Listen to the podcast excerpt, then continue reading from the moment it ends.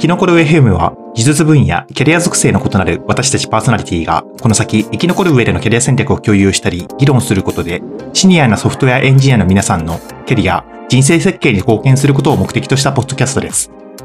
番組は職種を超えた働き方を模索するウェブエンジニアのトレビーと、ギュートを突き詰めたい iOS デベロッパーのバンジョンがお送りします。よろしくお願いします。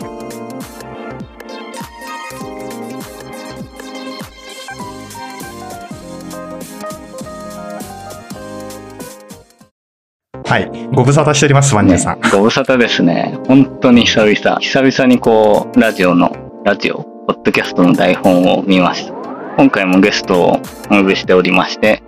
今日のゲストはかっくんさんです。よろしくお願いします。わー。はーい。まあかっくんさんというのは、あの、ツイッターで言うと、FromKK というアカウントで、まあ僕とは iOS 界隈のつながりで、今回ゲストに呼んでいます。かっくんさん、簡単に自己紹介してもらってもいいでしょうか？はい、えっと、まあ、先ほどご紹介いただいた通り、かっくんと言います。本名が上岡和也という名前で、え今会社としてはノート株式会社で iOS エンジニアをやっています。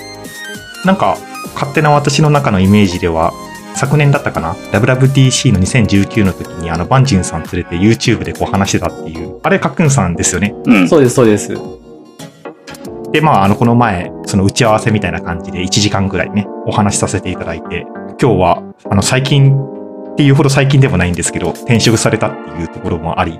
お話をいろいろ聞かせてもらえるというふうに、バンジュから聞いてます。いや、そのね、WWDC19 の時の、まあ、動画撮ってもらったんですけど、まあ、あの時にね、ちらっとキノコレ FM の話もしていて、で、まあ、いつか呼ぼうかなと思ったんですけど、で、その話したの19、WWDC19 なんで、ちょうど1年1ヶ月ぐらい前ですかね。随分空きましたねという感じではあります。確かに。うん当時、秋ぐらいになったら呼ぶかもしれませんみたいな感じで言われてたんで、あれ？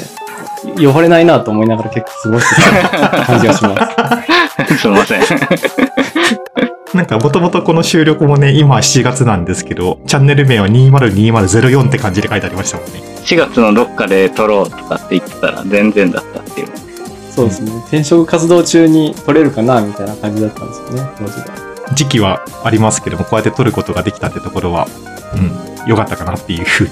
なんか無理やりまとめようとしてますけど、思います。いやありがとうございます、呼んでいただいて。いえ、こちらこそありがとうございます。こういう、もう初心者と同じぐらいのレベル感に戻ってしまったパーソナリティの 相手していただいて。最近のラジオ聞いたら年明けの話してましたよ。そうそうそうそうそう。撮ってないんだなっていうのはよくわかります。でも最新話で3月まで追いついたんで、そうそう。徐々に行きますかね。まあ、今日はかくんさんよろしくお願いいたします。お願いします。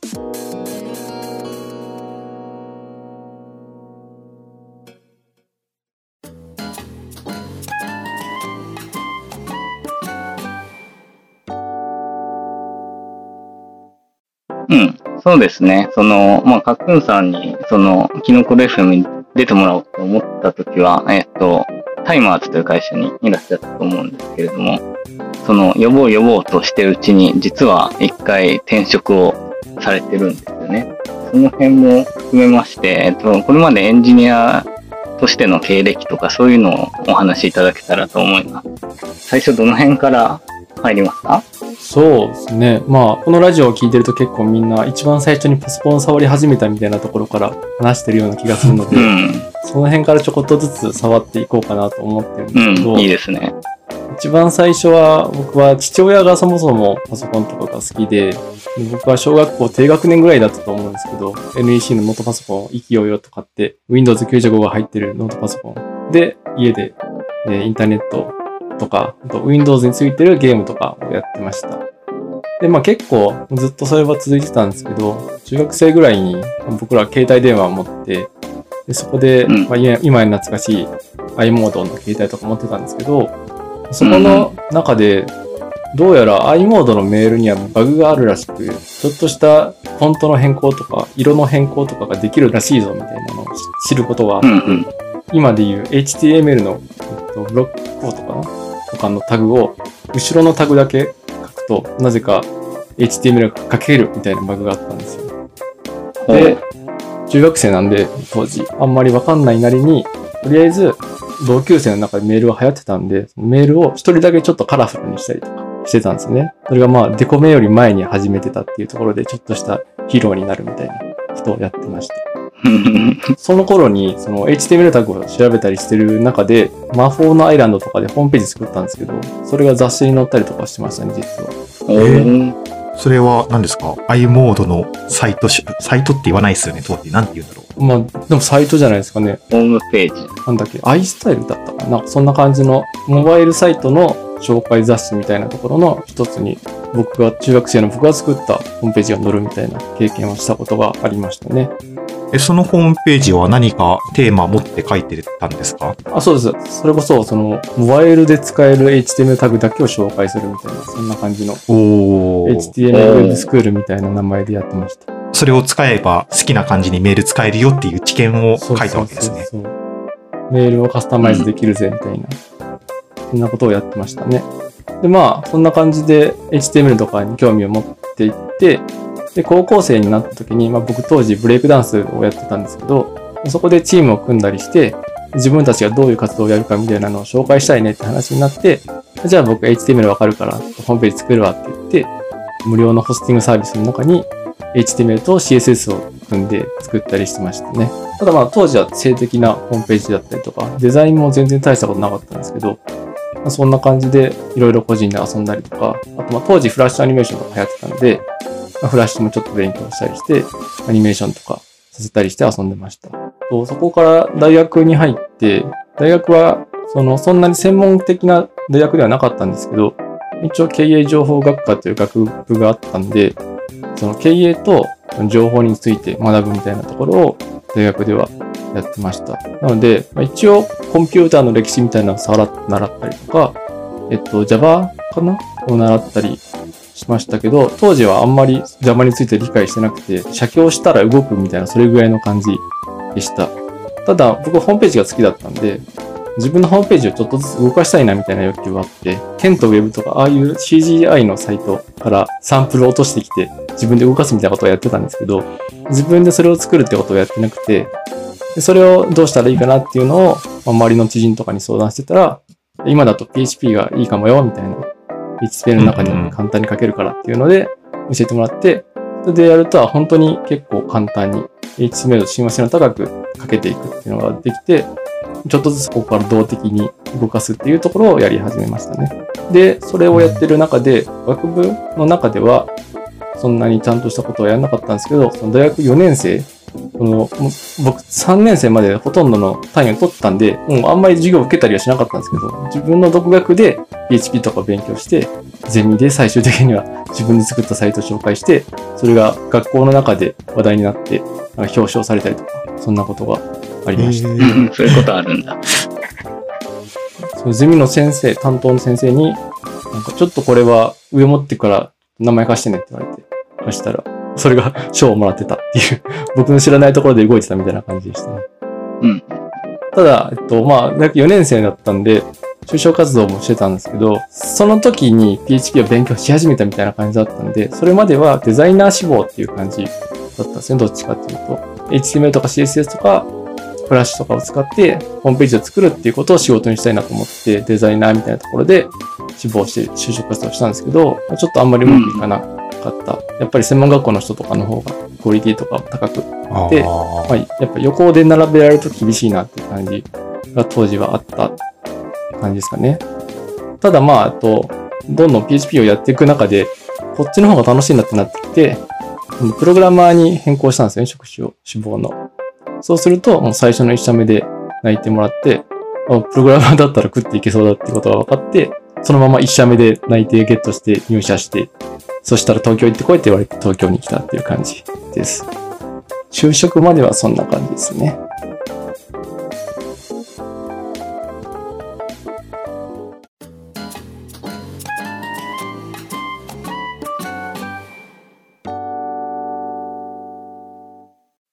ご出身はどちらでしたっけ？あ、出身大阪なんですよ。大阪のどの辺？聞いても多分わかんないですけど。市区町村的には羽曳野市っていうところが一番最後ですね、大阪では。うん初めて聞いたかもしれない。奈良のすぐ隣なんで、ほぼ奈良ですね。えー、ああ、じゃあ就職から上京されてこられたってことなんですね。そうです、そうです。僕、友達が東京に住んでたんで、友達の家に転がり込んで、なんで、家を借りるってことも最初せず、友達の家にカバン一つで行って、そこから普通に仕事とか、あとまあブレイクダンスもしてたんで、ブレイクダンスしながら、なんか仕事もして、っていう感じでしたね。最初いきなり攻めてますね。それがまさに、なんていうか、新入社員時代がそういう感じだったってことですか？そうそうそう。すごい。だから僕、東京の中で結構引っ越しもしてて、引っ越し貧乏でしたね、最初の頃は。まあ、かかりますもんね、お金。うん、そうなんですよ。まあ、そんな中でなんか SES とか住宅開発みたいなのを主にやってる会社だったんですけど、モバイル広告系の会社に派遣、受注することになりました。で、まあそこで仕事として使うプログラム、初めて触れて、あ、こんな感じで書かなきゃいけないんだとかいろいろ学びもあったんですけど、ただ、えっと、モバイル向けだったんで、HTML のタグとかは全然少なかったっていうのもあって、自分の中では今できることにちょっと幅が広がったみたいな感じを当時はあったかなと感じます。でそんな中で、まあその頃が2008年とか2009年ぐらいだったんですけど、その Apple が App Store を解禁するっていう発表があったんですよね。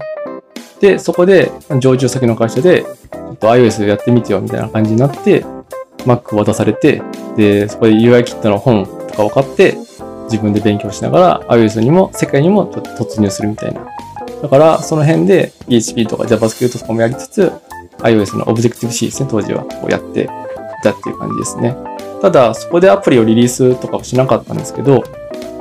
まあ個人アプリみたいなのを何個か作ってて、遊んでる中で、その、もともと所属してる会社で受託開発もうちょっと力入れてやるから戻ってきてってなって、受託の中でウェブとかアプリとかの開発をして、まあ力をつけていくみたいな感じでいました。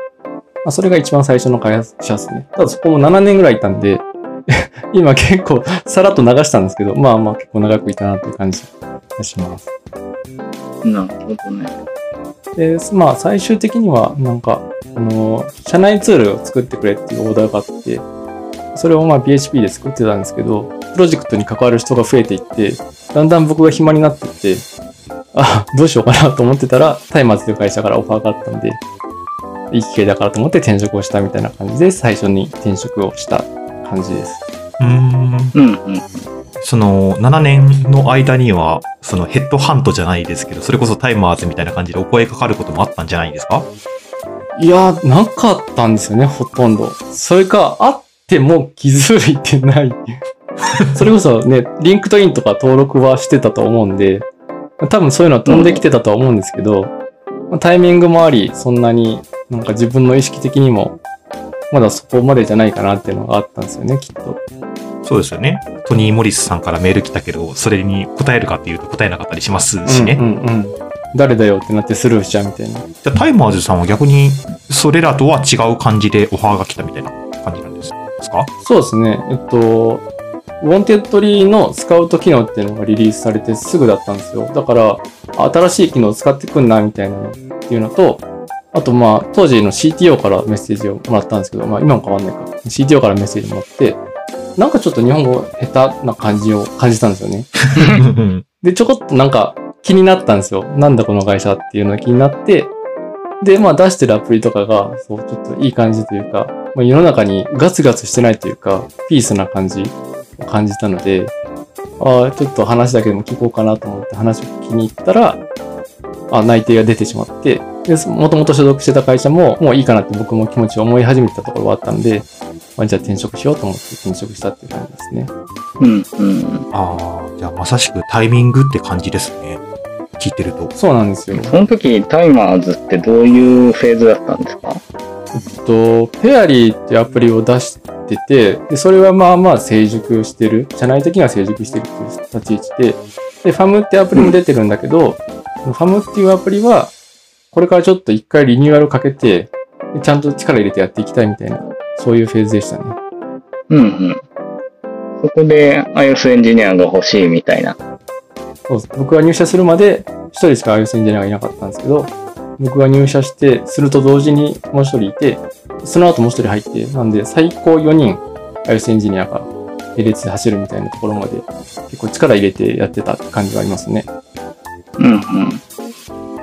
Wantedly でスカウトで声かけてもらうまで、その iOS エンジニアとして声かけてもらったんだと思うんですけど、なんか iOS 的なアピールとかってどうしてたんですか？その時、業務上は iOS の実績としてこれが出せるみたいな感じじゃなかったような気もするんですけど。そうですね。対外的に出せるものはそんなになくて、で、まあ、えっと、個人アプリを出してはいたんですけど、まあ、そんなに伸びてるものでもなかったんですけど、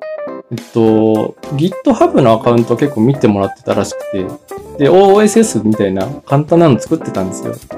うん、今でも多分残ってるんですけど、えー UI キットなのにマテリアルデザインにできるライブラリみたいなのを作ったりとかしてて、で、まあ、当時の iOS エンジニアが、あ、これビルドもしたし内容も見て問題なさそうみたいなこと言ってたらしくて、そういうところは見てもらえてたらしいですね。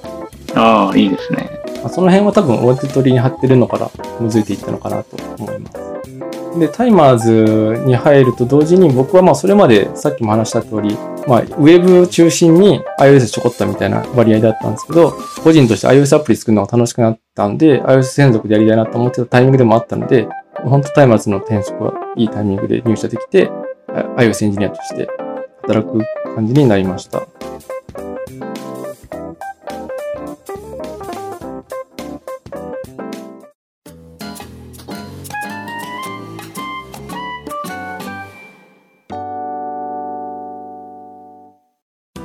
で、タイマーズも4年半いたので、まあまあ大変だったんですけど、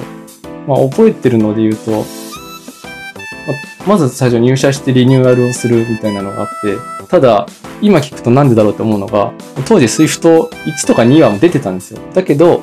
Objective-C にリニューアルをするっていうのがあって、お？っていうのがちょっとあって、どういうこと？で、別に、なんだろう、 Auto Layout にするとかそういうわけでもなくて、ただ、 Objective-C にリニューアルするぞっていう感じだったので、まあ、でも僕はちょっとわかんなかったんで、先にいた人たちが決めたものだったので、まあ、それに従ってやるみたいな感じではあって、で、まあ、アプリを運営していく中で、ちょっとずつ Swift を取り入れたりとか、Swift 化を進めたりとかみたいなこともやりましたね。で、まあ、あと、タイマーズの中で、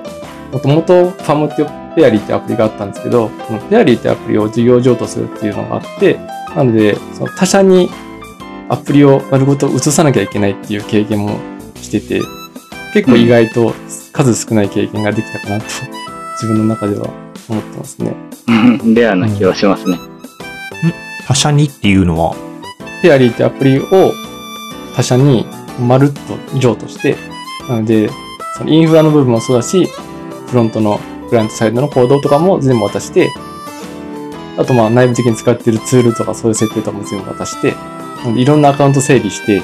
このアカウントの渡して渡して渡してみたいな。で、最終的にか確認して、で、まあちゃんとリリースできるかみたいなところまで最終的に面倒を見るみたいなはいはいはいはい。ことをやって、結構レアな経験でしたね。自分たちが持ってるものをもうそのまんまお渡ししてっていうことをしてたんですね。やっぱ結構大変で、アプリも大変だったんですけど、やっぱインフラがすごい大変で、AWS を使ってたんですけど、やっぱ、うちはこれ使っててこういう設定でやってるんで、これで作ってね、みたいな感じで渡してたらしいんですけど、それだとうまくいかなくて、うちのエンジニアが面倒見ながら、結構夜もヒーヒー言いながら作業するみたいな、結構ありましたね。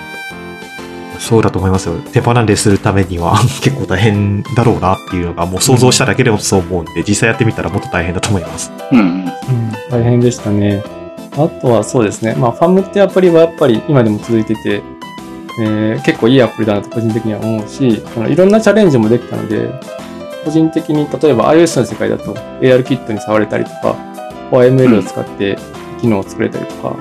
なんだろう、最新っぽいものも結構自分たちで提案して入れられたみたいなところがあったので、そういう経験は結構良かったなと思います。WWDC で出た新機能みたいなのも、プロダクトに入れてくっていうのをやってる感じがあって、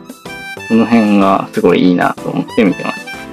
そうですね。僕たちが、まあ特に僕が WWDC 行ったのがすごい楽しくて、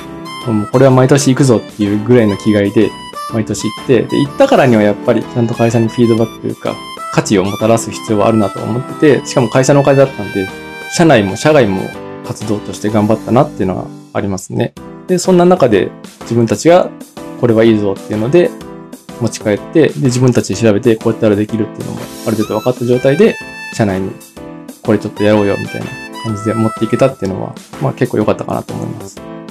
うんうん。それはまあ、重要な話ですね。WWDC というと、毎年行ってるようなイメージがあるんですけど、ガックンさんは。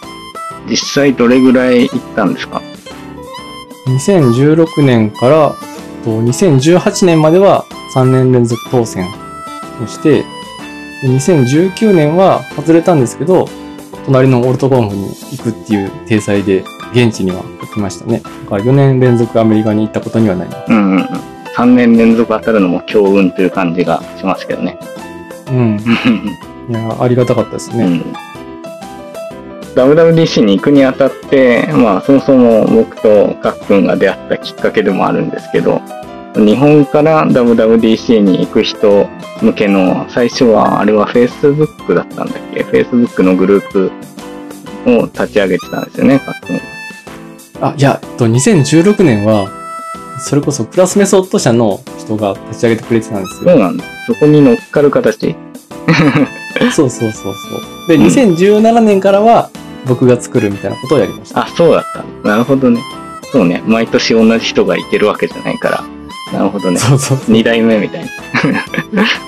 まあ Facebook グループまず誰が一番最初に作るかみたいなんで競争があって、とりあえず作るぞって言って作って、そうねな。なんか分裂したりとかしちゃうから難しいですよね。2個できる。ちなみに、その、海外カンファレンスっていうのが、なんか絶対に行けるわけではないみたいな感じですよね。私で言うと Google I.O. みたいなイメージで今聞いてたんですけども、その WWDC の行ける条件、抽選があるみたいなところっていうのをちょっと聞いてもいいですか？大体年明けしてちょっとぐらいかな、2月から4月の間ぐらいに WWDC 今年はいつ頃やるぞみたいなのが Apple から発表があって、で、それであの僕らは当時は2016年から2019年は抽選って形。で申し込みをして、当たった人だけが、え強制的にお金が引き落とされるっていう感じですね。で、金額も結構大きくて、1500ドルだったかな？日本円で17、8万円ぐらいかかるんで、いきなり大きい金額が突然引き落とされるっていうと、3年連続で経験するっていう 感じでしたかね。ね。申し込む時点でクレカの情報を入れていて、当たったら自動引き落とし、その状態で当選だから、結構すごいですよね。ご購入ありがとうございますみたいなメール先に来るんですよ。当選じゃねえんだみたいな。で、うんその後で、1時間、2時間ぐらいしてから、WWDC 当たったよみたいなメールが来て、なんか、ドキドキする順番が逆なんですよね。そうなんだ。まあ怖いね。勝手に使われたのかなみたいな。一瞬ドキってしますよね。そうそう こんな大きい買い物したっけみたいな、あります。まあ、いずれにしても行く気だったらいいんですけどね。会社とかで、今年は例えば2人送り込みたいって時、予算が要するに2人分あるっていう時に、何人応募するかってすごい難しくなっちゃうんですよね、そのせいで。それで、じゃあ、当選率半分だから4人ぐらいとかって見込んでいったら4人全部当たるとかなったら大変じゃないですか。うん。確かにね。倍率はどんなもんなんですか？倍率わかんないですよね。どんなもんわかんないですすね。うん。ランダムリーセレクティッドみたいなこと書いてあるんだけど、多分何らかのバイアスがかかってると思う。それこそさっきバニューさんがおっしゃったように、えっと、2019年はタイマーズから4アカウント応募したんですよ。だけど、全滅だったっていうこともあって、倍率本当わかんないですね。で、僕が3年連続当選したのは個人アカウントで当選してたので、僕は1分の1だったので100%だったんですね、3年連続。うん、確かに。まあ、あれだな。あの、アイマス界隈で言うと E プラスみたいなもんですね。当たるときは当たるみたいうな。ん、当たるときは当たる。そう。で、まあ、こ海外カンファレンスで言うと、僕は2019年に Firebase サミットっていうカンファレンスにも参加してて、それがスペインだったんで、まあ一人でスペインに1週間ぐらい行って、でも Firebase サミットって1日しかないんで、他の4日はもう結構観光して、観光という感じで勤怠をつけるみたいなことをやりました。勤怠つける。いいな。アメリカは行ったから、スペインにお金はちょっと出せないみたいな感じになって、自腹で行ったんですけど、まあでも一応働いてることにしていいよみたいな。有給ではないみたいな。なんでリモートワークをしたみたいな感じです。スペインでリモートワークなんだ。そうそうそう。 Slack とかはちゃんと返事したね。うんうんとかもありましたね。うん。うんうん。いいですね。今のお話で、 Timers さんがいい会社だなっていうね、カンファレンス行って出勤扱いにしてくれる会社だってことが伝わってきましたね。そうそうそう。本当いい会社だったなと思います。僕は社内でもわがまま言ってたと思うんですよ。そういうのもちゃんと聞いてくれて、で、まあ、あの、エンジニアとしての成長につながるだろうから、そういうのは言ってきていいよみたいな感じをすごい応援してくれた会社だったんで、本当良かったですね、そういうところは。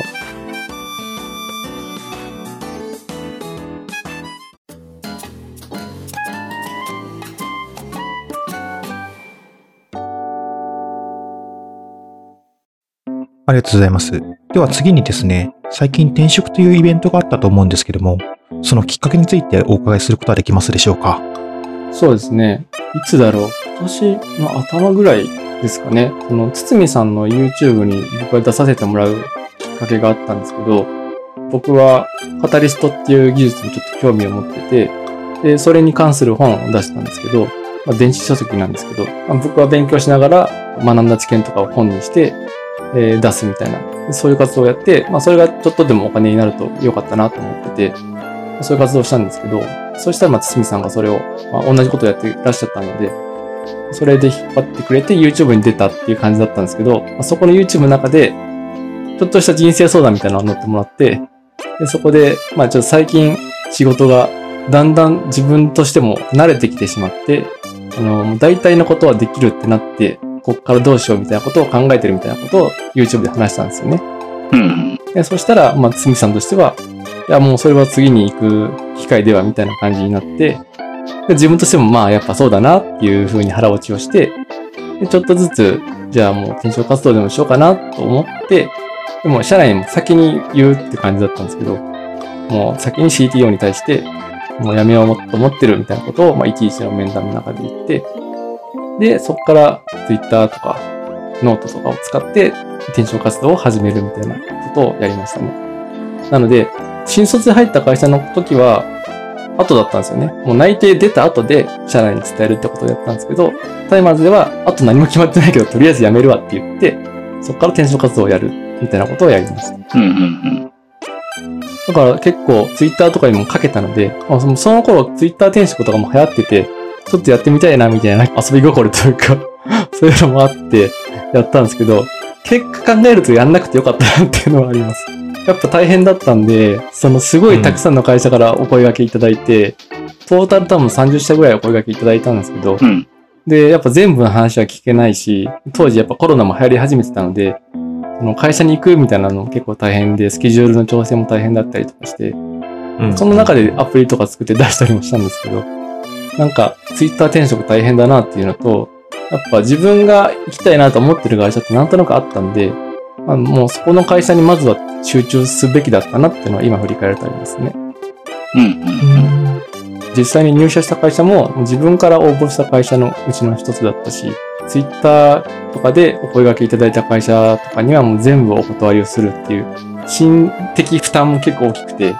うん。ああ、普通に自分で行きたいとこ絞ればよかったなっていうのがありましたね。まあ気づきですよね。ツイッター転職やってみたかったらまあやりたいじゃないですか。と特に自分が転職するってなると。そうそうそうそう。ね。そう。どういう会社からどれくらい連絡来るんだろうっていうのはちょっと気になってたので、まあ、本当遊び心でやってみたっていう感じではありましたね。だからまあちょっと今振り返ると申し訳ないなっていう気持ちも結構あったので、なんかまあいろんな会社さんの時間を取らせてしまって、本当に申し訳ありませんでしたっていうお気持ちです。まあでもその先にあの退職を社内に相談するみたいなところから言っても、なんだろう、iOS 界隈で書くんっていうと、もう知らない人はいないと言って、そこまで言っていいのかどうかちょっとよくわかんないですけど、さすがにそれはないと思います。かなりの、まあ、ISDC 含め、その勉強会のプレゼンスはあるし、WWDC でも、ただ言ってるだけじゃなくて、関係性がすごく作れてるから、少なくともその時点で iOS エンジニアでいきなり辞めて、こう仕事がないかもしれないっていう不安が多分ほぼゼロだったんじゃないかなとは思うんですね。それで言うと、もう当時からと、副業とかもしてて、うん。なので、金銭的な不安は正直全然なかったといえばなかったですねうん。。うん。うん。まあ、仕事が見つかるかどうかはわかんないけど、まあまあ、なんとかなるのではと思ってた節は確かにあります。でも、やっぱりツイッター転職やりますって言って、ノートとか書いてシェアした時に、うちどうですか？って言ってくれる会社で、まあ、ちょこっと興味を惹かれる会社があったんで、じゃあちょっとお話聞かせてくださいっていう連絡したら、もうその翌日にリモートミーティングの日程組まれて、その中で話してたら、もうこれで内定でいいですって言われた事例があって、だから僕転職活動、翌日にも内定ゲットしたんですよ。だから結構、なんだろう、精神的ゆとりを持ったまま転職活動ができたっていうのは正直ありました。うん。まあ、次が決まらないってなってちょっと怖いですよね。ノートの方には、あの、無職になりますとか書いてありましたけど、実際無職になったらちょっとね、っていうまあ、フリーランスでなんとかはななるんでしょうけそう無職予備軍になるっていう。ど、ね、予備軍になるっていう。うん。そう、でも本当フリーランスでもなんとかなるかもっていうのはあったにはあって、副業もしてたし、個人事業主としての届け出も出してたので、うんうんなんでまあそこはまあ最悪なんとでもなるかなっていうのはありましたね。それでもやっぱりなんだろう、その、まあ今入ったノートって会社は結構個人的にもこれから来そうだなっていう感覚はありつつ、iOS アプリ出してるけど、iOS アプリとしてのクオリティは、あ、これはまだまだ伸ばせるなっていうところがあって、でそういう iOS アプリを伸ばしていくっていうところに、ちょっと今回は興味を持ったので、ノートって会社に入るってことに決めました。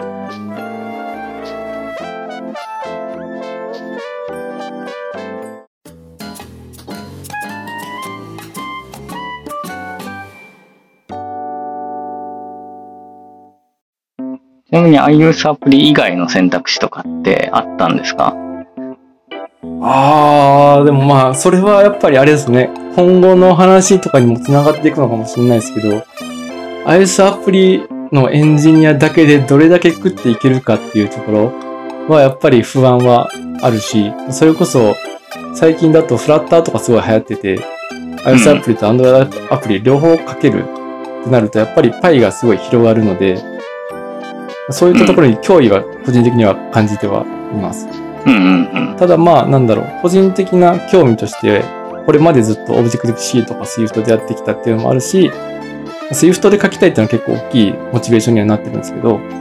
パイを広げるっていう意味でも、Swift の幅とかも結構最近広がってて、それこそ Windows 対応とかも最近入ってるんで、うんうん。UI のところはまだ難しいけど、アプリ出すだけならなんとかなりそうみたいな展望も見えてきてるし、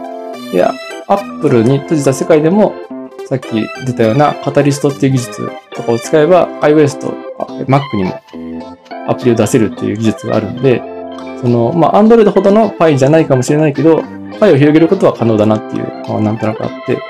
なの自分の技術とかを使って、それをより多くの人に届けるってことは、まあ、iOS というか、その Apple の世界にとしてもまあまあまだできるんじゃないかなと思って今は iOS エンジニアを続けてるって感じはありますね。うんうんうん。フラッターが脅威とかって、まあちょっと面白い切り口ではありますけどね。そのエンジニア界隈の間でやっぱりその、まあパワーバランスじゃないけど、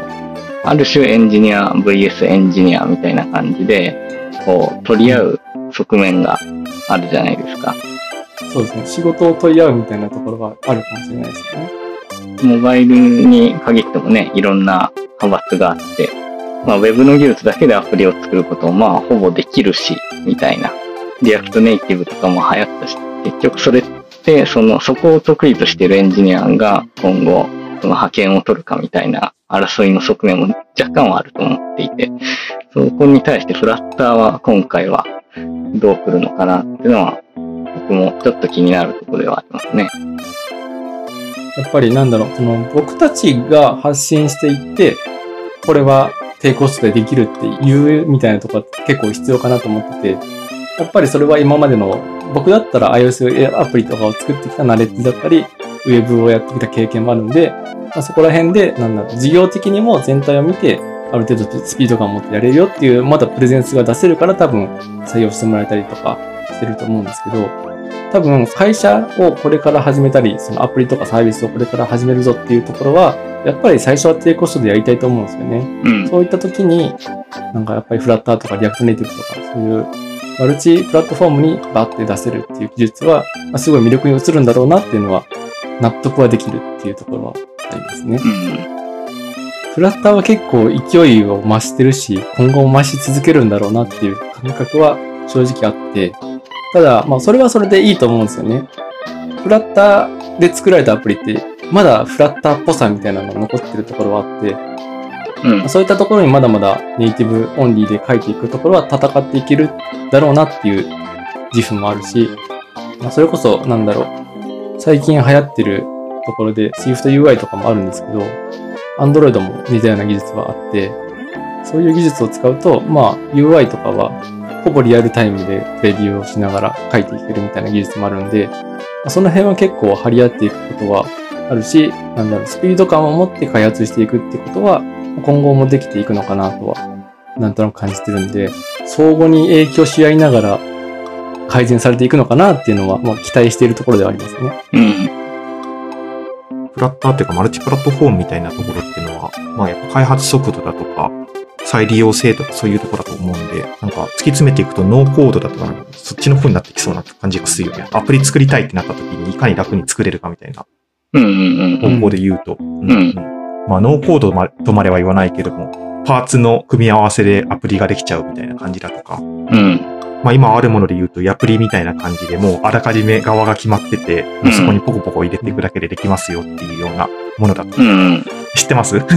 ヤプリって。ヤプリも知ってます。ヤプリ、まあ、それこそ、なんだろう、iOS の世界では結構有名な岸川さんって方が最近入ったりとか、岸川さんがしてるんですね。なんで、ヤヤプリも結構力つけていくのかなっていうのを心配はしてるし、心配。ああいうのが流行ると、やっぱりね、僕たち iOS を作るアプリとのエンジニアとして危機感みたいなのがやっぱり正直ないわけではないっていう感じですね、今のところは。まだそんなに危機感をやべえなと思ってるほどでもないんではないにはないんですけど、それこそ既存のアプリを運営していくみたいなところはやっぱり今までやってきた人の方が強かったりするとは思うんで、そういう意味ではな、なんか、例えば銀行ですごい古い言語で作られたシステムとかをメンテする人がもう生き残っていくみたいなのと近いかもしれないけど、COBOL で作られたものをずっとメンテしていくみたいな。そういうのと近しい話かもしれないですけど、まあ今までのナレッジでできていくみたいなものもあるとは思うんですよね。やっぱノートに入ってノートの中のシステムとかを見ると、アプリ側とかで見ると、まあまあ古い技術が残ってたりするんですよね。これ結構 deprecated になってるけど、まあでも生きてるみたいなものもあって、そういったものの倒し方みたいなのは、まあこれまでの経験でしてたりするんで、そういったもので、まあ、戦っていけるみたいなのは、まあ結構あるかなとは思います。うんうん。まあ、そうですよね。まあ我々のっていうふうにくくっちゃいますけども、エンジニア歴がまあ10年からそこらになってくると、経験みたいなところでも戦っていかなければ価値提供できないよなっていうのは、まあすごく最近個人的にも感じてる部分ではあります。あとはその価値提供する経験の部分だけども、経験を出すだけじゃなくて、そこでも積んでいかなければいけないって、なんかその両面やらなければいけない大変さはあるなと思ってたりはしますね。うん。そうですね。例えば、まあ、それこそ僕も iOS エンジニアとして、多分 iOS アプリだけだったらもう10年ぐらい作ってるんですけど、その中で今後新しい技術をちゃんと取り入れていくっていうのも難しさを感じ始めている、まあ正直あるにはあって、まあ年齢もね、もう35歳とかになってくるんで、昔だったら定年なんですよね、35歳。そういう年齢に来てるっていうところは正直あるにはあるんで、やっぱりある程度経験で戦うみたいなのは、まあ今後やっていくべきかなとは、個人的には感じてるなっていうところはありますね、まさに。そうですよね。これが5年ぐらい前だったら、怖いのは新しく入ってくる学生上がりのエンジニアとかで、どんどん新しい技術を吸収してくるやつだっていうふうに言われてたんですけれども、今また状況が変わってきてるなって思うのが、こう、非エンジニアからエンジニアになるっていうムーブメントもあるじゃないですか。うん。はいはいはい。だから、ただでさえ若いエンジニアとかが供給されてきて、知識の吸収量だとか、育ってきた環境だとかの違いで頑張らなければいけないのに、そこからさらになんか別の層からも入ってくるので、生き残りという点では加熱してきてるのかなっていう感じは受けてますね。そうですね、まさに。最近、堤さんっていう iOS エンジニアの方がいるんですけど、まあ、さっきの YouTube の話でちらっと出たんですけど、堤さんのサロンっていうのを始めたので、そこに入って見てるんですけど、まあ、やはり多職種からエンジニアになりたいっていう人もそこそこいるんですよね。で、やってることとか興味を持ってることとかも、僕が持ってる興味のところより全然別の視点で興味を持っていて、ああ、今の人たちはこれをやりたくてエンジニアになってるんだっていうのを肌で感じられるところはあって、ある意味危機感をすごい覚えるみたいなところは正直ありますね。ただ、なんだろう、僕が今まで持ってるスキルは結局必要になるというか、ベースになる知識だと思ってるんで、そこはやっぱり、あ、まだ負けてないな、全然勝てるなっていう 感覚も得られてる。その、だから焦りと自分の自負みたいなところが、まあ、うん、結構いいバランスで刺激されるんで、そういう意味では、まあ、そういうサロンに入ってよかったなとはあありますね。うん。なるほどね。その多職種から来る方の声も聞くことができるところに今いらっしゃるわけですね。そうなんですよ。で、すごい頑張ってて、多職種から入ってきた人とかが頑張っているのを本当に目の当たりにしてて、それはすごい刺激になるし、で、結構やっぱり僕とかがやっぱりね、今12年とかエンジニアとしてもう飯を食ってるんで、そういう知見はすごい話せる部分も結構あって、役に立ちながら、そういう人たちから刺激をもらいながらやれてるっていうのはいいなと思います。あれ、それはいいですね。ちょっと羨ましいところがあります。個人的にも。やはりなんか状況っていうのは流動的に変わっていくものだと思うので、5年前の知識のままアップデートしないと、そのなんか生存戦略自体が陳腐化していくというか、状況も変わってきてるなっていうのは、まあ、まさにそのスクールのところがもう供給されて実際に働いてきてるとこまで来てるはずなので、感覚としてもアップデートしていかないといけないなっていうのは思います。そうですね。その中でやっぱり僕たちが何を武器にして、まだまだ活躍できるんだぞって見せていけるかみたいなのが結構肝になるかなと思ってて、またちょっと会社の話に戻るんですけど、僕と同時期ぐらいに入社した人がいて、なので今 iOS エンジニア3人いるんですけど、うんノートの中に。その、もう一人の人と僕とはもう明確に持ってるスキルが違うんですよね。これ結構個人的に面白くって、ん僕はやっぱりもうネイティブの知識とかをゴリゴリに持ってて、その中で結構プレゼンスを発揮できてるって感じはあって、もう一人の人は iOS の経験もあるけど、Android の経験もあって、でいろんな人と、なんだろ、話しながら仕事を進めるのが好きみたいな感じで、同じような案件振られてもやり方が全然違うみたいなところがあって、結構面白いなと思って見てたりしてて、いろんな多様性というか、そういういろんな人がいる中で働けてるっていうのも結構今ラッキーな境遇かなとは思いますね。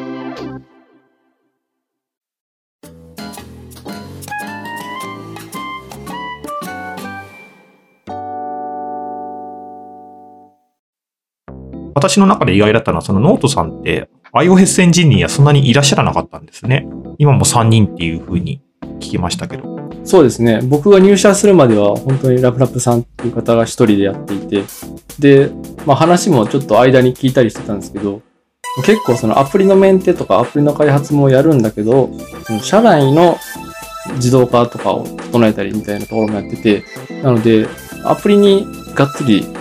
力を注いでたわけでもないから、進捗としてあんまり出てないみたいなところは正直あったらしくて、で、僕はやっぱりアプリをもっとガンと前に進めたかったので、そういうところは結構、まあ、マッチしたのかなと思いますね。うん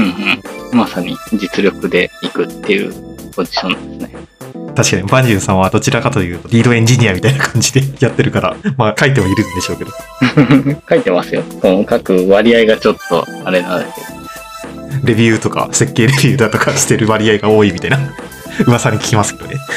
やっぱり、ラプラプさんもそうなんですけど、僕らが2人今入ってきたことによって、レビューとかのコストが上がったりとか、あと、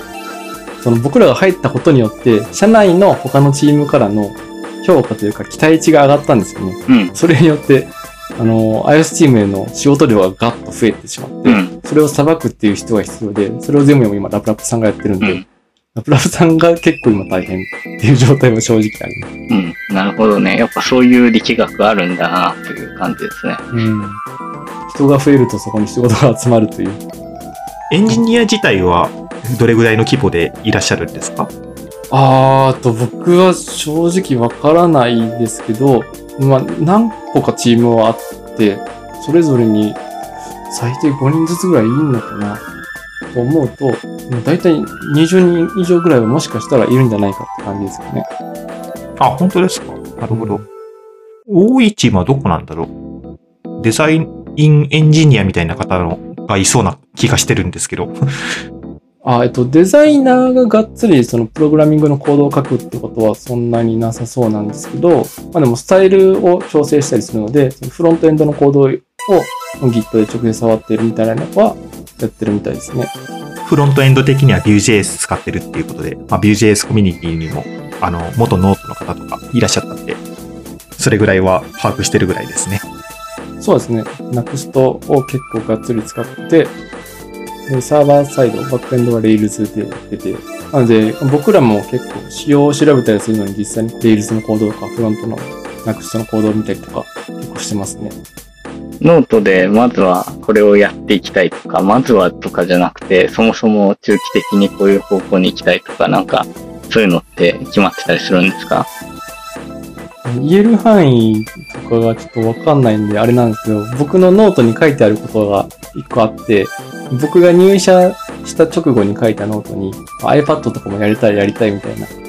と。は書いていて、なので、一旦個人目標としては、ノートのアプリを iPad に対応するぞっていう気持ちで、今はやっているところはあります。ただ、まあ、それ以外にも、やっぱりいろんな要望とかあるんで、そういったものもやりつつ、今は iPad を、なんで短期的には年内とか来年ぐらい目指して iPad をやりたいねっていう話は、まあ、社内ではしてるって感じですかね。で、もちろん、そのビジネス的な要求もいろいろあるんで、そういったものもどんどん対応させていくっていう感じですかね、流れとしては。なるほど。うん。まあ、あとはそうだな。なんか個人的な野望で言うと、ノートのエディター部分、やっぱり書き心地が今はそんなに良くないっていうのはあるので、不具合も結構多かったりするんで、その辺はもうなんとか改善したいなと思ってますって感じですかね。もうエディターを作っている中で得た知見みたいな、そういうのですかね。そうですね。ちょっと話の前後でどこで出てくるかわかんなかったんですけど、僕タイプっていうマークダウンエディターアプリを個人で開発をしていて、それがまあタイマーズ時代に作ったんですけど、今でもメンテを細々とやってるって感じですね。で、まあそこの知見とかもあって、まあ一応面接とかも、なんか、まあ緩かったというか、ある程度通してもらえたのかなっていうのはあるかなと思います。順番が前後しちゃうかもしれないですけど、ノートっていう会社に転職をができて、ただコロナ真っ只中だったので、僕はまあ何度か会社にも行ったんですけど、リモートでの面接みたいなのもあって、で、結果入社する前にお手伝いみたいなこともしたんですけど、もうそこからは完全にリモートで入社をするみたいな形でしたね。なので、家で待ってると、突然 Mac が送送られてきて、ある程度セットアップが済んでいて、つけると、もう VPN につながって、X コードが入ってて、もう開発ができるみたいな状態になっていて、で、そこから、まあ、えっと、簡単なオンボーディング説明みたいなものもリモートで、Zoom とかでやって、受けてから、まあ仕事ができるようになるみたいな実があって、そこが結構ノートは、もうコロナの時代に合わせてバババって作って、それで、まあ、結構僕は適用させた最初の方の人だったと思うんですけど、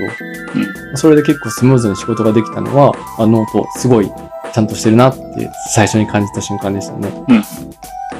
で、あとそうですね、入社した日か、そのオリエンテーションみたいなのがあった後に、まあ、iOS の開発どうやっていくみたいなのも先にいる iOS の人と話してて、そこはもう完全に Zoom をつなぎっぱなしにして、とりあえず X コードのセットアップして、なんかつまずいたら教えてねって言われて、あ、こここうなんですけどって言いながら、雑談しながらオンボーディングっていうかセットアップができていって、そういったのはすごい助かったし、そういったことを社内ドキュメントに僕がまとめたりして、その辺のフローを学びながらやれたっていうのは結構スムーズに導入できたかなと思います。確かにね、今の時期に転職をすると、もうオフィスに行く日数よりも、リモートでやってる日数の方が多い。なんならオフィスに行ってないってことの方が多いですもんね。うん。僕、今入社して2ヶ月ちょっと経ったんですけど、まだオフィス行ったことないんですよ。うんうんうん。おお。だから、オフィスの雰囲気とか、まあ、面接で行ってるんで、なんとなくはわかるけど、カードキーとかもらってないんで、まず僕はオフィスに入れないんですよね、まだ。行くときにもちゃんと事前に行きますって言っとかなきゃいけなくて。で最近ちょこっと行こうとしたんですけど、やっぱ感染者増えてきたんで、あちょっと様子見た方がいいなと思って、今週やめますみたいな感じで調整したりとか、ああ、なるほど。まさに今やってます。さすがになんか誰にも言わずに入れないの辛いんで、カードキーだけでも受け取っとかないとそう。うん物理初出社のまだあの、実績が解除されてないっていう状況なわけですね。入社はしてるけど。 Slack のアイコンと顔がまだあんまり一致しないんですよね。うんうん。なんか全社のミーティングとかあったりしないんですか？ Zoom を使った。あるにはあるんですけど、今、社員数も90人とか超えてきてるんですよね。うん。どこまで言っていいんだろうちょっとわかんないな。まあ、えっと、7、7 80人ぐらい社員数を超えてて、なので、その中で全体ミーティングをしても、もう、誰が何みたいなのがないので、もう結構もう、マネージャー陣だったりとか、トップだったり、広報の人だったり、結構喋る人が固まってるんですよね。でそういう場で、僕たちはもうひたすらミュートをして聞いてるみたいな、そんな感じに なってて、だからあんまり顔とアイコンが一致する機会がないんですよね。それぐらいの人数だともうわからないですよね。新入社員がコンスタントに入ってる状況だと、なんかす元からいた人も新しく入った人があまりわからないみたいな状況になっちゃいますよね。うん。そうなんですよ。なんか、先輩かと思ったらほとんど同期みたいな人も結構いるし、僕はなんかは、なんか逆に入ったらもうベテランだと思思いましたみたいな人もいて、いやいや、まだまだ全然1週間とかなんですけど、みたいな、そんな状況もありましたね。そこはね、各社模索しながら進めてるとこなのかなって思いますけど、まあ、なかなか得難い経験ではあるとは思うので、そうですね。結構レアな経験を、もうこの期間、本当に今年入ってから、すごい個人的にもうバタバタしてたんですけど、まあ、いろんな経験できたなと思います。うん。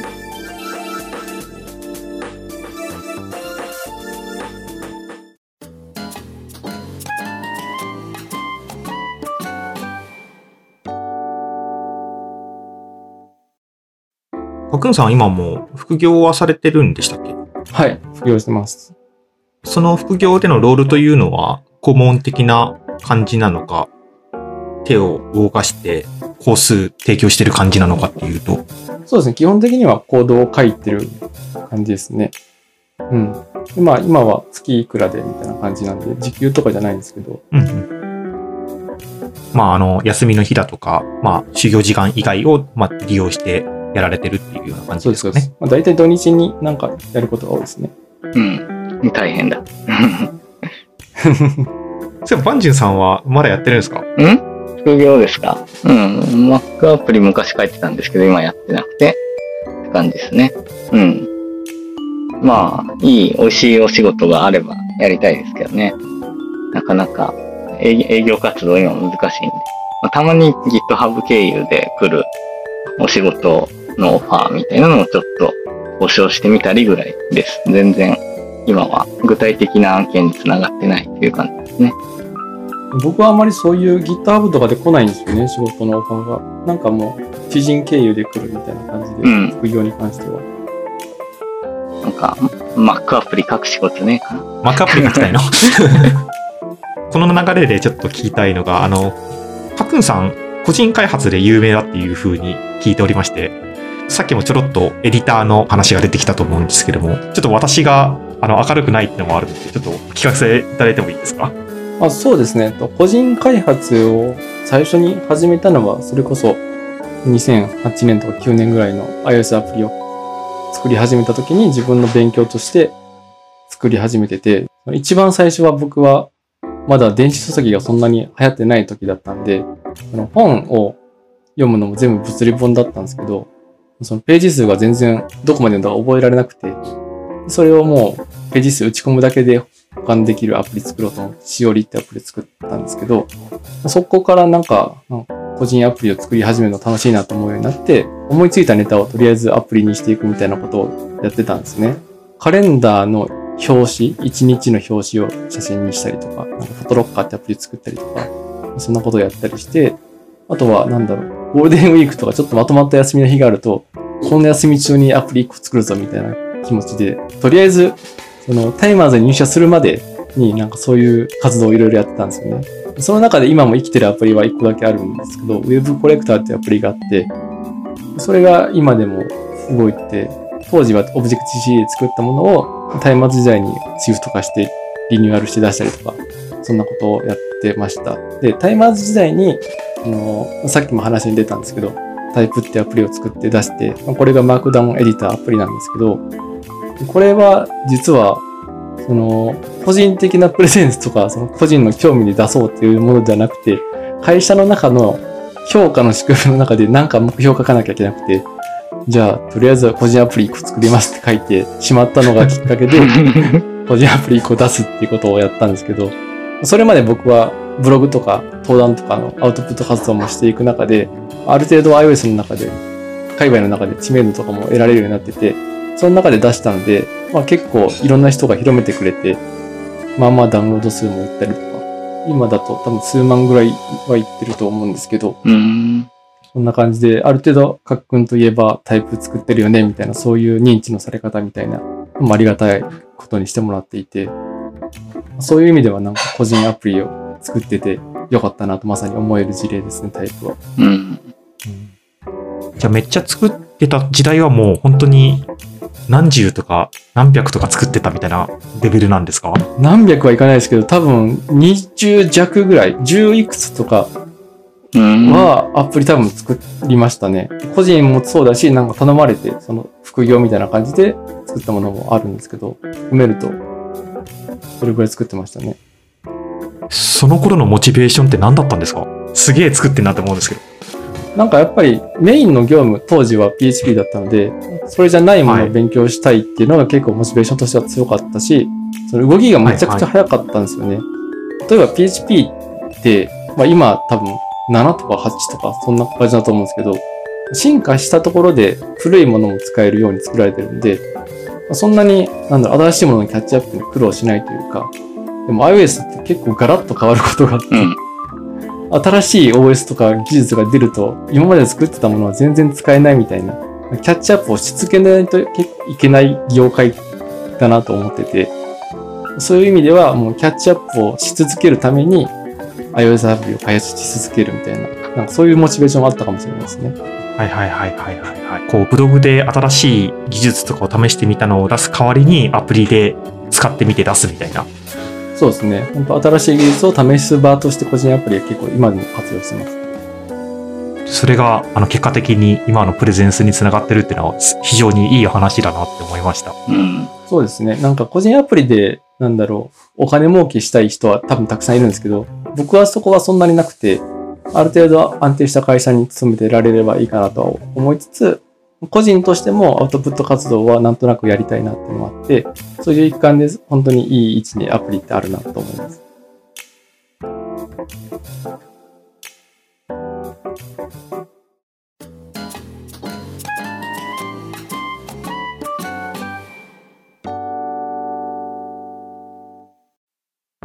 はい。じゃあ続きまして、いつものコーナー行きたいと思います。まず、高校、大学時代の自分に数学と英語から逃げないでというふうに、まずありますね。今でも苦手なんですよ。数学が苦手で困ったことって何かあるんですか？まあ、簡単なところで言うと、例えば UI を組む中でちょっと回転させたいみたいな結構ザラに出てくるじゃないですか。うん。そういった時に三角関数とかを使う必要があって、わかんねえなと思いながら、もう毎回ググってるみたいなところがあって、なんとなく個人的にもまあそれでなんとか凝らせてこれてはいるのは、数学を使えばこういうことはできそうだぞみたいなのはなんとなく知ってるみたいなところはあって、そこから調べられる力は持ってるかなっていうのはあって、まあなんとかなってるところはあるけど、まあもうちょっとちゃんと数学とかやってたら仕事の幅とかも広がったのかなっていうのもありますね。それこそ最近だと機械学習とかすごい流行ってて、ああいうのを使いこなすためにはやっぱり数学の知識がすごい必要だったし、動画とか見て勉強したんですけど、ああ、これは僕には厳しいなっていうのは正直思ってしまったところはあって、もうちょっと学生の頃とかからちゃんとやってればよかったなって、まさに思うものが数学ですね。で英語は、あの、まあ、それをさっきも WWDC 行ったりして、え海外に行く機会とかが増えたんですけど、自分のコミュニケーションだったりとか、カンファレンス何言ってるかそそもそもわかんないみたいなのが結構あったんで、そういったものを克服するために、英語とかちゃんとやんなきゃなっていうのはありましたね。うんうん。なんか英語はむしろ就職した後に能力ついてきそうな感じもするけど。そうですね。やっぱり、ドキュメント読むのも英語だし、で、まあ、それこそカンファレンスの動画を見るのも英語だし、うん。学生の時代に比べると割と力は確かについたかもなっていうのは、まああるにはありますね。数学に比べると英語は触れる機会が機会が多いんで、それは伸ばしやすいっていうのはあるかもしれない。あとは技術の方も進歩してきて、DeepL とかいう翻訳使うと、本当に文章に関してはめちゃくちゃ自然に訳してくれたりしますもんね。そうですね。DeepL ありがたい。本当に今、WWDC の動画を見るのに DeepL 使ってて助かってるっていうえ、そうなんですね。うんあの、Google 翻訳よりも精度が高いっていう触れ込みで、まあ確かにめちゃくちゃ自然にやってくれるやつがあるんですけど。すごい自然な日本語になる。そんなに、ううんだ。からマジでスキルとして英語とか身につけなくても大丈夫な時代が来るかもしれないってのは思ったりしますよね。うん。そうですね。うんうん、どうなんだろう。あんまり、まだ全然じゃんという気がすごいするんですけど、そんなことはない。厳しめ万順。まあもちろん投資してあの悪いことはないと思うんですけどね。全然自分で話した方がいいっちゃいいんで。うんうん。機械学習っていう言葉が出てきましたけど、機械学習されてるんですか？かっくんさんは。興味はあって、やっぱりなんだろう、自分が作ってるアプリとかプロダクトの幅が広がるだろうなと思ってて、なんとなくやりたいなみたいなのがあったんですけど、でも、さっきもちょこっと話に出ましたけど、Apple が OIML っていう機能を作ってて、それを使うと、メジャーな機能は僕たちでも作れるみたいな機能もあるんで、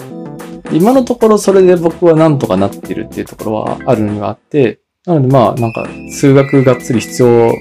今のところないなっていうのは感覚としてはありますね。まあモデルを自分で組んだりしなければっていうところではありますしね。まあそれにしてもフレームワークっていうか計算方式があって、まあどれを当てはめるかみたいなところにはなってくると思うんで、まあその段階で深掘りするとちょっと必要かもしれないかなっていう。うんまあ、モデルがあったとしても、それがどれだけ正しい結果を返してるかみたいなことを考え出したときに、結局必要な気もするんですね。まあ、機械学習はそういう意味では、かなり数学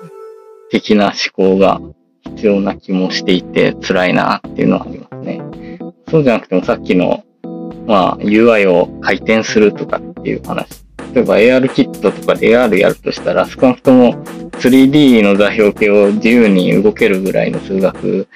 的な知識はいるような気がして結構辛いなとかって思いますね。で 2D だとしても 2D の回転移動拡大縮小あのいわゆるアフィン変換とかであってもあれってやっぱりエンジニアだったらできるでしょっていうレベルではちょっとないかなという気はしていてある程度それ用に学習しないとやっぱ辛いという意味で数学的なこう素養は本当に大事だなと思います。まあとはいえ、ちょっと調べたら、ああ、こんな感じだったねっていうふうにわかるもんじゃないですかっていう、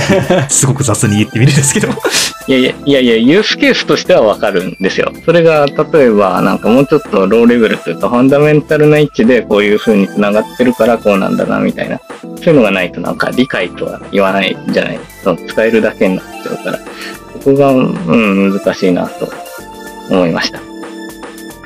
まあ気持ち悪いし、なんか動いてるけど大丈夫なのみたいになるしね、っていうのはそうかもしれないですね。まあ個人的には昔 CSS いじってた時とかに回転して、なんかどこのとこにやればこの要素と要素が被らないようになるだろうとか、うん。そういうことぐらいしかイメージがつかないんですけど、まあそんな感じなのかなっていう。まあでも合ってると思う。そんな感じですよね。アフィン変換ってなんだっけ？なんか画像から四角形のところをちゃんとマッピングするにはどうするかみたいな。あまあ、大体そんな感じ。あと、回転も含めてね。感じ。画像処理とかで出てきそうな感じ？あ、そうそう。ね、まあ、例えばカメラから来た画像を iPhone に表示します。いい感じに拡縮して表示しますってなってて、そのうちユーザーが何らかの系を選択できますとかってなった時に、じゃあその画像をオリジナルサイズのカメラの入力画像からその部分ちゃんと切ってこれますかみたいなこと言った時にやっぱり必要になっちゃうんですね。なんか懐かしいね感じがするまあちょっと懐かしさあるあるかもしれない。大学の時とか高専の時の演習でやったような、そういうところで出てきそうな。もう本当そういうレベルで懐かしいっていう。意外と結構仕事でも出てくることもあるんで、うん。やっときゃよかったなっていうのはでもまさにありますね。僕はそういうのを学んでこなかった人なので、っていうか逃げてきた人だったんで、うんその、学生時代にやったよねみたいな、みんながこういうのやったよねっていう共通話題に僕はついていけないみたいなのが結構あるんですよ。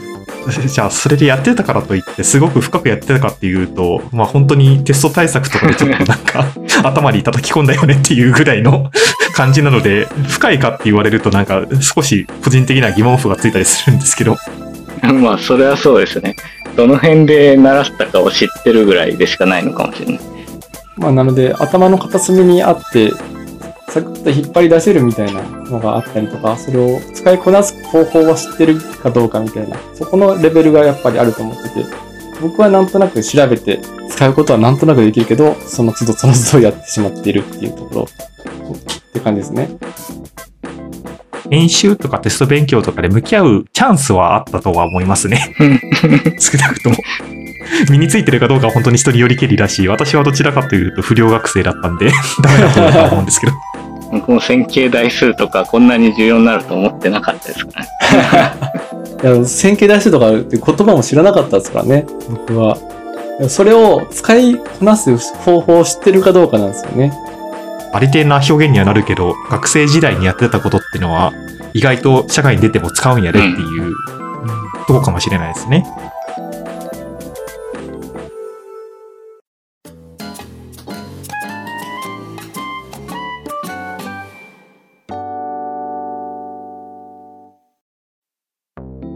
で、えっ、と、もう一つ書いていただいてて、新卒の就職活動をしている自分に SES には気をつけると。これね、逆に、バンジュンさんと私は SES っていうものにいたことはないよね、多分。うん、ないです、ないです。だから、もう、かっくんさんが語っていただけるところだと思うんですけど。そうですね。まあ、SES ってそもそもシステムエンジニアリングサービスっていう、まあ、日本では言われてて、他社に常駐して、その常駐先の仕事をするっていう、まあ、形態なんですけど、僕は最初に会社に面接を受けて、その会社の仕事をすると思ったんだけど、実は会社に入った後に、また別の会社の面接を受けさせられて、そこの会社とマッチするかを調べられて、で、そこの会社の仕事をしに行くんですよね。で、そこでまた1年とか2年とかやって戻ったら、じゃあ次はこの案件ねっていう風になる。そこでもう一回面接が入るみたいな。結構なんだろう、面接の回数多くねえかみたいなところまずあって、そんなに面接したくないじゃないですか、正直。うん。で、なんだろう。僕は、その入社する会社に、の仕事をすると思って入ってるんで、やっぱそことの意識のギャップみたいなのも、最初は正直あったし、愛社精神みたいなものが全然根付かない。もうむしろ常駐先の会社にすごいいい、いい風に扱われて、その会社の社員になればいいんじゃないかみたいな話を受けたりとか、そういうこともあったんで、まあ、なんか、新卒であまり何もわからない自分は、そこで結構な精神的な負担をしていたなっていうのがありましたね。普通になんだろう、事業をやってる会社とかだったら、もうそこの会社の事業のことだけを考えればよかったのに、考えることが増えるんですよね。その自分が所属してる会社の事業も考えなきゃいけないし、常駐してる会社の事業も考えなきゃいけないっていう感じがあって、常駐してる時では結構ストレスフルだったなって今振り返るとありましたね。うん。とはいえ、こう、社会人経験がない状態で、なんかどの会社に行けばいいかっていうのは、正直わからんとこあるじゃないですか。わからないですよね。なんで、その点で言うと、私個人は、まあ、ラッキーだったってことになるのかもしれないですけれども、まあ、今、リスナーの学生さんがいらっしゃったとしたら、なんかどういう風なアドバイスがいいんですかね？SES が合ってるっていう人ももちろんいるんですよ。うんなので、まあ、SES はダメだぞって言ってるつもりは全然ないんですけど、僕には合わなかったなっていうだけですね。ちゃんと技術が好きで技術を伸ばしたいなと思ってる人は、もうその技術を扱ってる会社に自分からもうアタックしていくのが多分一番良くて、そういうアタックの仕方が自分はちょっと最初、一番最初の時点で間違えてたなっていうのが、今振り返ると思うところっていう感じですかね。例えばなんだろう、いろんな会社のいろんな技術を学びたいみたいな、インプットをたくさんしたいみたいな人は結構向いてるんじゃないかなと思ってて、僕は結構、技術もある程度絞ってやるし、やりたいことも結構狭いと思うんですよ、自分で考えると。でそうすると、だんだんやりたいことができなくなるみたいな恐れもあって、今までできてたのに、別の常駐先に行ったら、全然違うことを学ばなきゃいけないみたいな。そこも多分ストレスフルだったりすると思うんで、ある程度自分の技術とかを深めていきたいっていう人にはもしかしたらしんどい人もいるかもしれないっていう感じですね。やっぱそれも営業との相性だったりとか、案件との相性ももちろんあるんで、うん。そういったところは人によっては気をつける必要があるかもなと思います。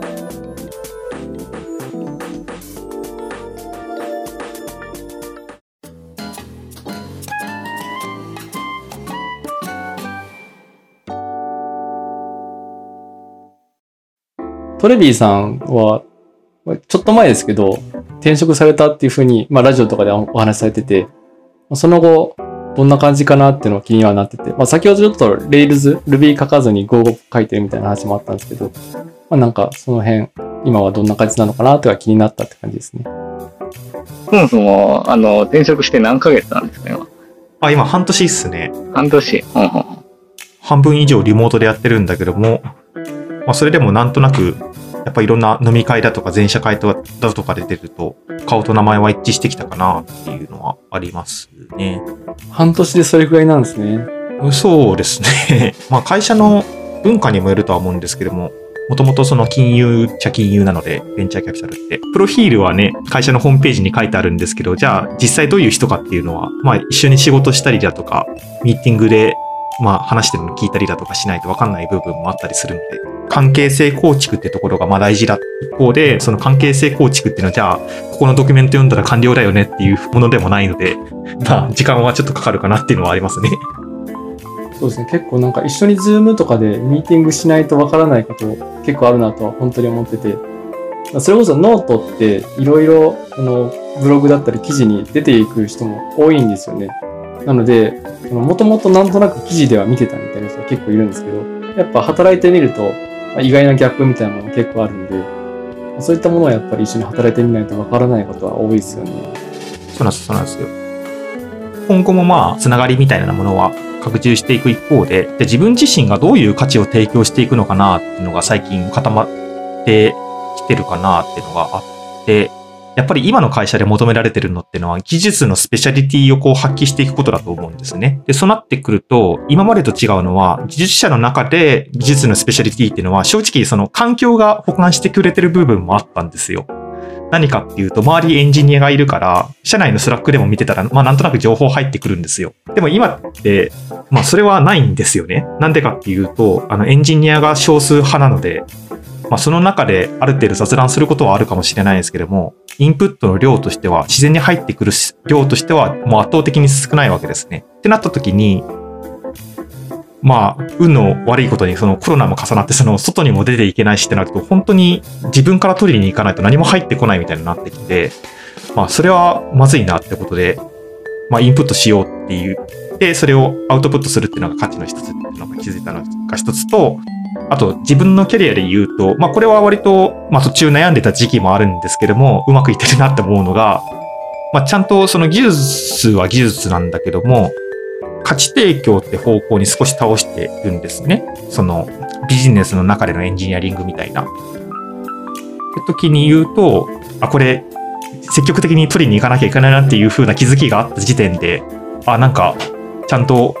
正当に進んでるのかなっていう、そういう悩み自体持たなかったと思うんで、ずっと開発してたら。ってのはありますね。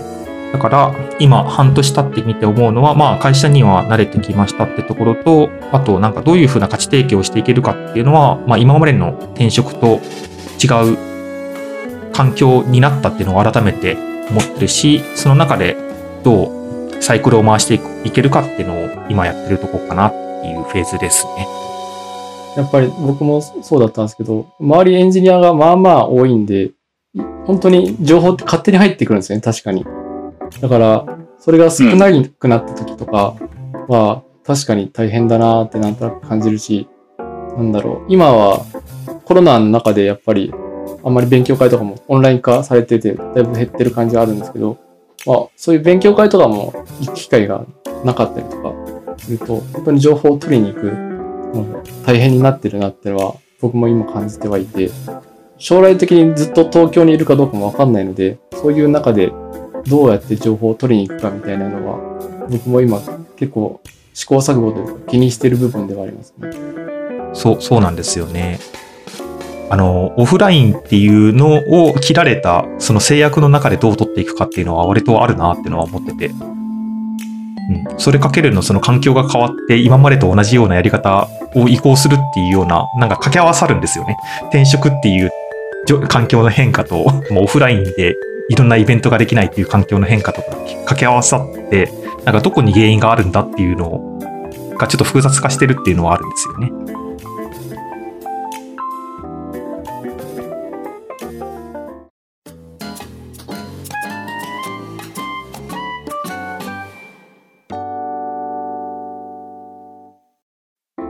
じゃあ、バンジュンさんに質問なんですけど、バンジュンさんなんか、ここのポッドキャストでもずっと技術に特化したエンジニアになりたいっていうふうに言ってた割に、あんまりコードかけてないって聞いたり、そもそも忙しくて全然技術にキャッチアップできないみたいな、そういうのをちょっと聞いたことがあるんですけど、なんでそんなに忙しいんですか？忙しい人として。そうですね。なんでこんなに忙しいんでしょうねっていうのはあるんですけど、まあ、去年と今とでは結構違っていて、去年はまあ副業もやってみるかみたいなことやってたから忙しいとかあったんですけど、今は副業何もやってないんですけど、まあ忙しいのはいわゆるその、あれですね、今の職場の仕事が多いっていうのが、まず第一の原因としてある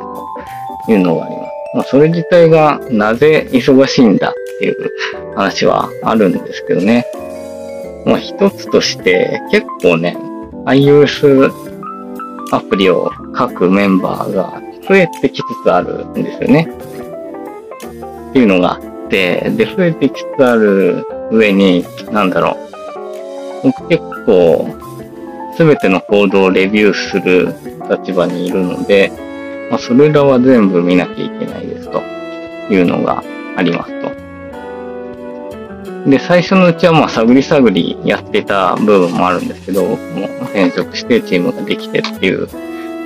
ところだったので、今はだいぶもうメンバーが慣れてきちゃって、多分ですけど結構スピードが出るようになってきた。で、開発のスピードが上がってくると、どうなるかっていうと、僕が全部のコードをレビューするっていうとこが結構詰まるんですよね。そこの流量が増えてきて、これは大変だなという風になっていく。ちょっといい図があるんで出しますけど、ずっと言う、ポッドキャストに向かないコンテンツ。ここにね、図があるんです。まあ、開発をめっちゃやってるメンバーとレビューをめっちゃやってるメンバーに、まあ、グラデーション的にですけど分かれています。で、僕はどっちかというとレビューをめっちゃやる。めっちゃやるっていうとやんないのもあるみたいですけど、基本的に全部のコードをレビューしてるんですが、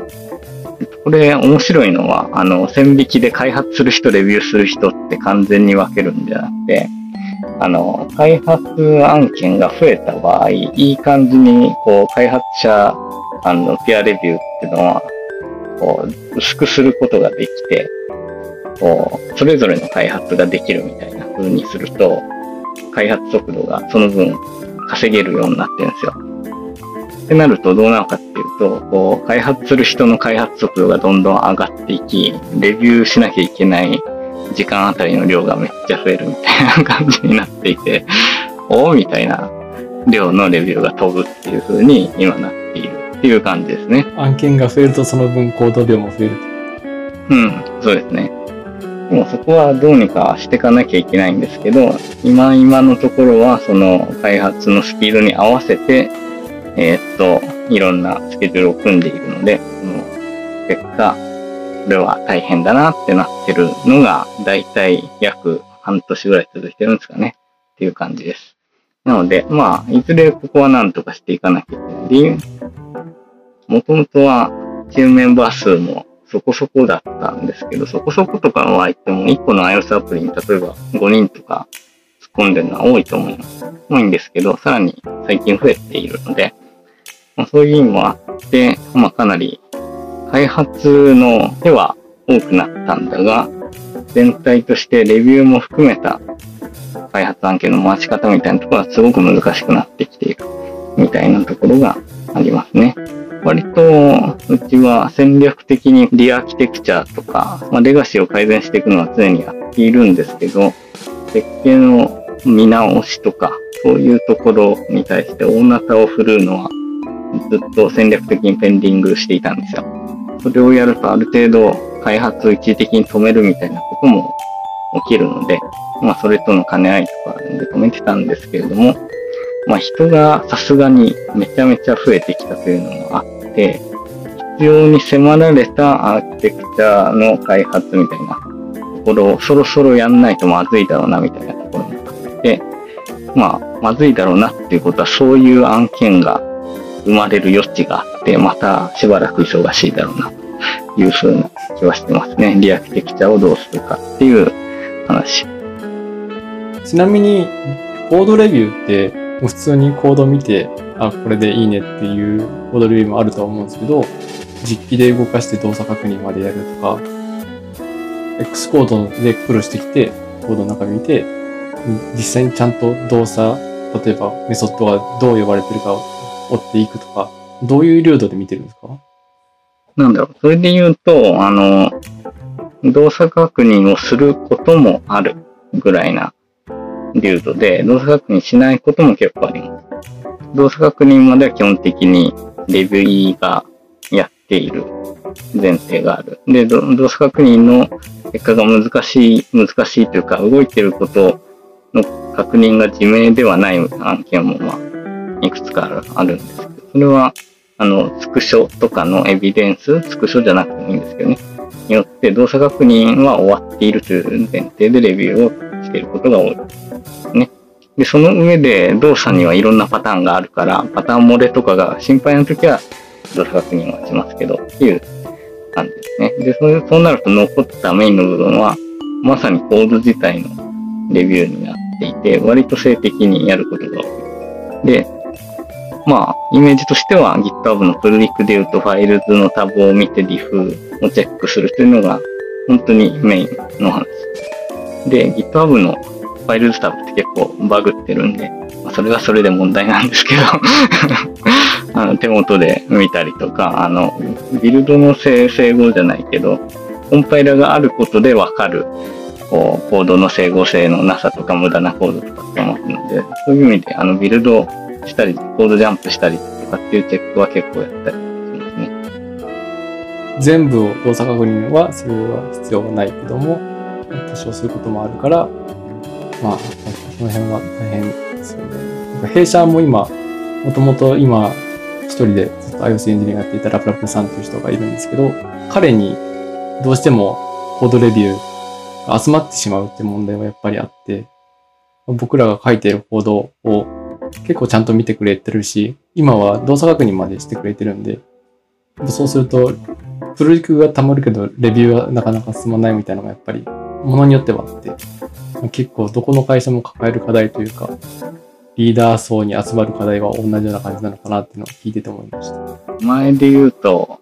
高セックさん会とか取った時も似たような課題が上がってましたね。で、レビューが少人数の負担として集中してしまう問題とかっていうのはあったけど、単純にメンバー間にランダムあるいは順番にレビューを振ればいいというわけではないということが多分結構あるあるなんだと思うんですね。そのレビューをマジでそうできる人ってのは限られるっていうところが多分前提にあって、それをどうするかっていうことだと思うんですよね。タガセックさんの時とかは、その、もちろんレガシーの部分が残ってるとか、過去こういう経緯があったからこういうコードはやばいとか、そういうのを一応、なんていうの？チェックできる人っていう意味で言うと限られるから、この人にも一応目を通してもらおうとか言うと、全部回ってくるみたいな、まそういう側面もあったっていうことで、まあ想像するに、例えばノートでラプラプさんとかも、ある程度年数をやっているから、そういうところに気づきやすいとかっていう意味で、あの、レビューが集中せざるを得ないみたいな、そういうのもあるかもしれないですね。でもまあ面白いのは、僕はあの、転職して1年ちょいぐらいですけど、まあ、こう過去こういうことがあったからとか、今までの経緯がこうだからとかっていうのは原理的にはわからないはずなんですけど、なぜかそういう視点も入るっていう謎のレビューがあるっていう感じですね。そんなに、こうね、実績としてはそんな昔のことは知らないはずなんですけどね。キャッチアップできてきてるってことですね。まあ、さすがに1年見てますからね。うん。まあなんか、個人的な悩みとして、そのレビューと品質担保のやっぱり境目も難しいところだなと思うところは最近感じてて、うん、その辺結構他社の知見とかいろいろ聞いてみたいなとそうですね。レビューが品質になんていうか結びつくのか、まああるいはこれはテストが品質に結びつくのかとかっていう話もあると思うんですけど、結構難しい話かなと思いますね。僕はそのレレビュー時点で動作確認をそこまでなんていうか完璧にしようとは思ってないんですけど、まあ少なくともコード書いた人には当然してほしいと思ってますけどね。えっと、もう一段階の、まあネットとしては、僕は QA のチームというか部署があって、そこに QA を依頼するというフローになってるんですけど、QA に出す前に、あの、開発者の中で、えっと、テストをするっていうのを取り入れたりしてま。なので、レビューの時点では見落としていたもの、あるいは統合したことによって起きること、まあ、味が統合されたことで起きることみたいなのを QA に渡す前にチェックするみたいな、その、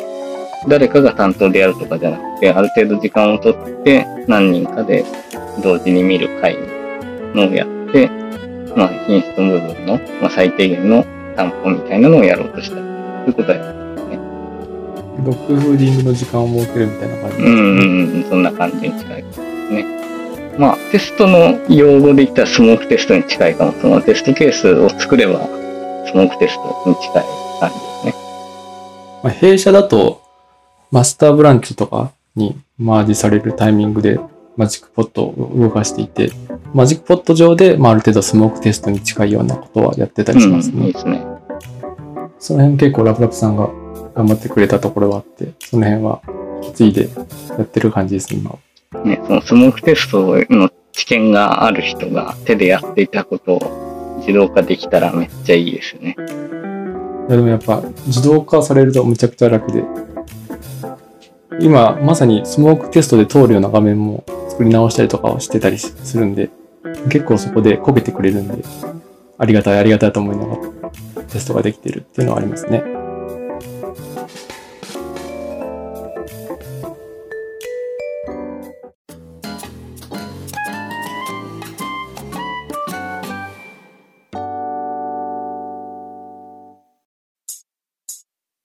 さて、今回もお別れの時間が近づいてきました。